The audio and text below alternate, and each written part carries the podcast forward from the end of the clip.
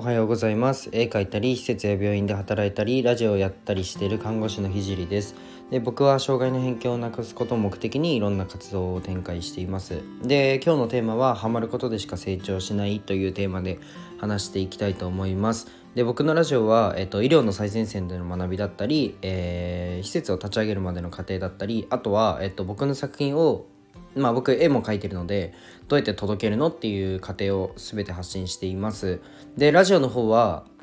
1.2倍速で聞くといい感じに聞けます。で今日は、まあ、ハマることでしか成長しないというテーマで話していくんですがもうタイトルで答えをちょっと言っちゃってるんですけどあのー、はいハマれることでしか成長しません。以上です。終わりっていうのはちょっと雑なのでこれで終わっちゃうとちょっとあの怒られちゃいそうなのでもう少し深掘って話していきたいと思います。で、えっと、ちょっと整理するためまあ僕の成長しなかったことと成長したことについてちょっと共有したいと思います。でまずはじめに成長しなかったことはもうこれはもうサッカーですね。はい。今別にサッカー選手ではないですしサッカー別に大学でもやってないですからまあ専門学校だったんですけどやってないですからね。うん。もうねサッカーは14年間やってたから、まあ、ある程度は蹴れるかもしれないんですけど本当に成長しなかった分野だと思います。で僕はサッカーを4歳から高校まで、まあ、やっててやってたんですけどもう本当にね全くもって成長しなかったです。それはえっとその理由はハマってなかったからです。ハマってないから、うんと、自分から何か試行錯誤してやることはないし、えー、試行錯誤してやらないから、えー、自分の悪いところは見えないし改善されないので一生足踏みしてる状況です。じゃあハマったものは何？って言われるとうんゲームですね。はい。まあえっとゲームはかなり、えー、頑張ってていわゆる、まあ、世界ランカーとかになんか日本ランカーと呼ばれるくらいにはまあちょっとやりました。で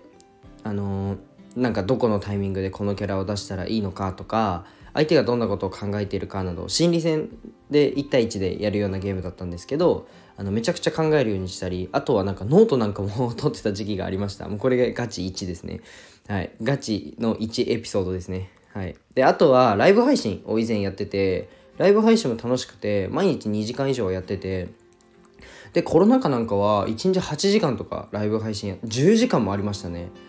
一番長くて、でも10、そう3時間とかだったと思うんですけど、うん、それぐらいやっててなんかどうやったら離脱率が減るかなとかどうやって喋ったら、えっと、投げ銭がもっと増えるのかなっていうのを勉強してましたあとは新規を増やすえー、時間とそうではない時間を、えーと、使い分けたりして結構ねライブ配信はうんガチでやっててこれがガチの、えーと、2つ目のガチ2ですね。2つ目のエピソードですね。うん。こんな感じでえ、ー、とハマってやってたらまあ月にねえっと、スマホだけで10万円ぐらい稼ぐっていう体験をすることができました。で聞いてて分かる通りハマったものは、まあ、勝手に試行錯誤して勝手にやるんですよね。うん、今やってるラジオも同じでどうやったら聞きやすいのかとかどうやったら聞いてくれる人が増えるのかっていうのを日々学んでおります。てか考えて、えーと、仮説と検証を正直やりまくってます。はい。でこのラジオを聴いてる皆さんも振り返った時に、ま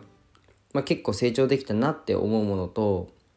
うんと、自分は大してこれやったけどなんかできなかったなって思うものを比較してみてください。きっとねあのハマるものは伸びててえっとハマってないものは大して伸びてないという結果が出ると思います。是非ね、振り返ってみてください。まあ、逆に言えば、あの、子供の成長を促したり、子供に何かをやってもらいたい時は、ハマってもらうことが大切で、楽しいって思わせることが大切だと思います。なんかもうめちゃくちゃこすられてるような話だと思うんですけど、